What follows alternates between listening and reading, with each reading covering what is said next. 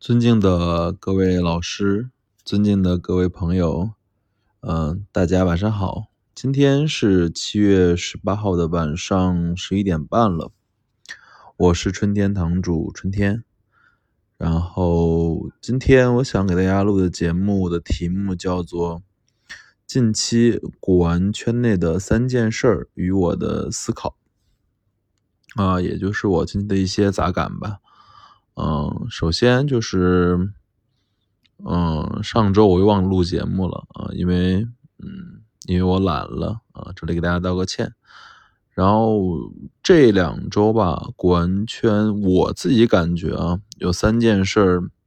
啊，是就尤其是我们瓷器圈吧，可能是啊，做瓷器生意的人，有三件事儿是我觉得还有点儿，嗯，有点感触的吧，嗯，第一件事儿，嗯、是这个崔凯老师在这个杭州做这个鉴定的时候，然后和一个藏家发生了争执啊，然后事情的大概就是崔凯认为那个对方拿出来的这个汝窑版是假的，然后说了一句说，嗯，如果是真的，我愿意赔三千万，嗯。然后对面的藏家的回应也很激烈啊，说你认识故宫博物院的张某某吗？你认识故宫博物院的李某某吗？他们都认为是真的。嗯、这件事儿我怎么看？嗯，其实我想先客观的评价一下崔凯老师的水平。嗯，我可以这么说吧，就是崔凯老师的水平，在我认识的人里面属于中等啊，中等。大概就是，如果按照眼力评分的话，嗯，可能只能在评到在瓷器这个门类上评到八十到八十二三分吧。嗯，呃，主要是，嗯，他挺有名气的啊，名气倒是不小。嗯、但是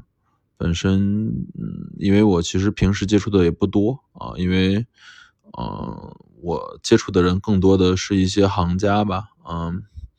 就主要是一些行家圈的人，所以对于这种专家圈的事儿，接触的比较少啊。他的私生活的事儿，这个节目里面我也不想多提啊，因为都是很多人的隐私。然后他的成长经历我也不想提，其实因为也是涉及很多隐私啊。嗯，可以说，其实崔凯人品在我看来中等，啊，水平中等偏上一点儿，啊，大概就这么一个级别吧，嗯。然后，然后说下这个鉴定的相关的我最近的想法吧。第一就是，嗯、其实认真说，瓷器鉴定不难啊，可以这么说吧。啊，尤其在你作为这个瓷器圈里面天天买卖，一年买卖两三百件的人来说，嗯，我觉得瓷器鉴定不难啊。可能大家觉得我在吹牛，但真的不是啊，真的不是。因为瓷器鉴定本身它就跟买菜、买猪肉、做饭一个道理，熟能生巧的事儿罢了。尤其你客观的说，比如说我只玩降一瓷业和光绪官窑，比如说张培老师只玩乾隆官窑，比如说有些人只玩康熙青花，比如有些人只玩清早期的青花，或者说单色釉或者怎么样。其实主要只要你在这个品类下足够深耕个三五年，每年能够做到几百件的销售额，几百件我不说金额，几百件的销售额，就是来回量，就是说你买也卖，也买也卖啊。客观的说，嗯，那你的眼力就会在这个门类下起码比崔凯好啊。我可以觉得我自己起码在光绪官窑和晚清官窑上，包括匠业瓷业上比崔凯眼力好，这个事儿我觉得应该是铁的啊。我觉得这两个这几个门类下，眼力全国前三十或者前五十应该是有的，嗯。因为我江阴瓷业的藏品，包括晚清官窑的藏品的量，就是前五十、前三十的量，所以我觉得，因为我见的东西足够多嘛，而且也经常买卖这类东西，所以眼力这件事儿其实 就是个你如果做的比较深，做的比较多，所以你自然在这个门类下比他眼力好是真的。然后再说一下，大家经常就是这次吐槽的最多这个藏家吧，因为他说他自己研究了这个汝窑二三十年。然后找了故宫博物院的很多老师来看过，都认可他的这个意见。这件事儿，我想说一个，就是说，我们为什么不说大家去建议大家去玩关玩玩玩汝窑或者玩这种元青花？因为认真说，是因为存世量太少了，你没有足够的标本来学习。甚至说市面上那些感觉破碎的碎片或者说瓷片或者说修复件我也不能说它是完全是真的啊，可能会告诉你说是坑出的，或者说什么厂址出的啊，这事儿都不不一定铁。我们在收藏过程中，尽量还是买一些有足够存量的东西啊，这样你在锻炼眼力的时候就会比较好。因为汝窑，人说公认的汝窑就那么三四十件全品，可能。我不知道这个藏家到底有没有上手过一件全品的汝窑啊，所以在没有深入接触全品汝窑的金属上，然后包括因为汝窑本身的一些特征又跟很多青瓷产品挺类似的，所以你说你研究二十年能研究什么呢？只看书吗？所以这句话其实说到底就是，如果你选择一个有较大存世量的品类去研究。不管是明清中的某个瓷器，或者说某种其他品类的收收藏品，啊，那你因为有足够见过足够真的足够多的真东西啊，足够真的这些全的东西，然后那你自然的水平就比较高。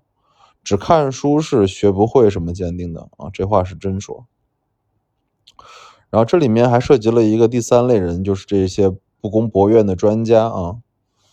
嗯，其实我。这个观点我一直比较坚信吧，就是眼力最好的人依然是贩子啊，就是贩子眼力是最好的。嗯，为什么这么说呢？因为我可以讲一下我的数据啊，就是我一年就通过贩卖瓷器能做到百分之三百到四百的利润。嗯，可能你们不敢相信吧？为什么能做到这个利润？就是因为你的眼力足够好，很多东西。你很敏锐的就能在第一时间把它就拿走啊，或者说捡走啊，所以我觉得如果做不到百分之三百的利润、四百的利润，那你说你眼力比较好，我觉得不太可能吧？啊，不太可能。所以最好的眼力的者一定是贩子，因为我每天，我基本上今天周六吧，我看的拍卖的场次和各种图录和各种海外的东西。加起来超过四五千件了吧，然后再加上一些其他的东西，我估计我这样的阅读量和这样的，就是天天在这市场里面钻研吧。所以一般人你要赢我这种这种这种级别的眼力很难很难赢，嗯。然后我再讲第二件事啊，第二件事，嗯。最近有几张图挺刷朋友圈的，就是昨天一去二吧，有几个同治大婚瓷的残器拍到六万多、七万多啊，可能有四五件吧。包括今天的这个一去，好像有一个宣统的瓶子拍到一百多万。我来说一下这件事我怎么看啊？首先我说一句话啊。这些价格都是假价格，大家不要相信啊！可能大家觉得我在骗你，不是，因为我我可以指出，我可以说出很多人在易趣上或大易拍卖或者在怎么样，在做假的或者说虚高的拍卖记录啊！这是团伙制的哦，是某是北京的很多团体在做的事情哦，就是因为。可以理解成就是贩子跟拍卖公司其实就是一伙的嘛，对吧？比如说我想卖个东西，它的市场价可能只值一万多、两万多，那我怎么想卖得高呢？我去拍卖上走一圈，我定到一个比较高的价格，然后再卖，是不是会更好卖？就拿这次大婚瓷来说吧，这种事儿我感觉从今年的四月份的第一期到今年的这个第二期、第三期。这个趋势已经很明显了，因为很离谱，一个光绪官窑的一个碗破了，缠枝莲或者龙盘子卖三万多、四万多，一个大婚瓷破了的卖六万多、七万多，这价格认真说，我觉得完全不合理啊！他们好像很多贩子在刷屏说。或者行内人嘛，在刷屏说：“哎，你们觉得这个，哇，这个这种残器都卖这么高价值，你们还不来买？”其实我觉得这都是作秀啊，这都是秀，也都是套路了。因为客观的说，其实你在对比除了大亿之外的拍卖，你可以看看其他拍卖公司的拍卖，比如说这个中汉近近这几场，然后。包括这几天保利厦门这几场的拍卖，真正的官窑全品价格，其实我觉得价格浮动并不恐怖啊，并不恐怖。缠枝莲盘子三万左右，光绪龙盘子四万左右，然后好一点的大婚瓷十到十五万，然后道光的一些缠枝盘子六七万，龙盘子十万左右，十万都到不了七八万吧，价格并幅度幅度并不大，但是为什么会在易趣大易拍卖这经常出现这种？残件卖这么高价格呢？所以我只有一个理解，包括最近这个中茂盛家的几次拍卖中的价格都虚高，我都觉得是有团伙在操作价格，因为，嗯，因为他们就是想把这些残件价格炒高之后，后面卖的时候方便呀。比如说我，你看我这东西是大衣上七万多买的，我卖给你不能少于七万吧？你可以查下拍卖记录。其实拍卖记录这东西就是个假的，懂吧？拍卖记录认真说，我要想做，我可以。天天做啊，拍卖记录这东西可非常简单，因为你认识很多人嘛，嘉德四季、保利厦门、保利，你随便送嘛。其实你给他谈好之后，你自己接回来之后，价格这个这个成交记录不就产生了吗？所以我觉得大家不要被这种市场的事事情带带这个带节奏，因为在我看来，整个市场上认真说，光绪官窑或者人家今年没有特别大变化，还是跟去年。基本持平，是第二件事。第三件事是这个，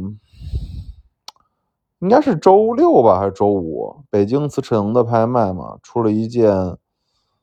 嗯，成文的巨大的三百毫米吧，就是三三就是三十厘米吧，就很还很大。我们去尺寸我忘了，一个最大的，好像说是最大的这个城门的这个。浅绛彩的瓷板画，最后起拍一百万，卖了三百多万吧，嗯。然后这个东西其实我是了解它背景的啊，这东西，嗯，最后的卖家是就是委托方是上海的一个藏家，啊，是我一个老师，然后他的买卖记录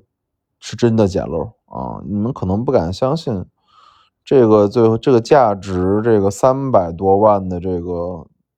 城门的浅绛彩瓷板，在二零一七年的时候，可能值人民币两千五百块钱啊，敢相信吗？两千五到今天的三百万，翻了有一万多倍吧，在四年多的时间内啊，这个这个瓷板是在赣州。江西赣州的一个农户家里收到的，嗯，他出去这个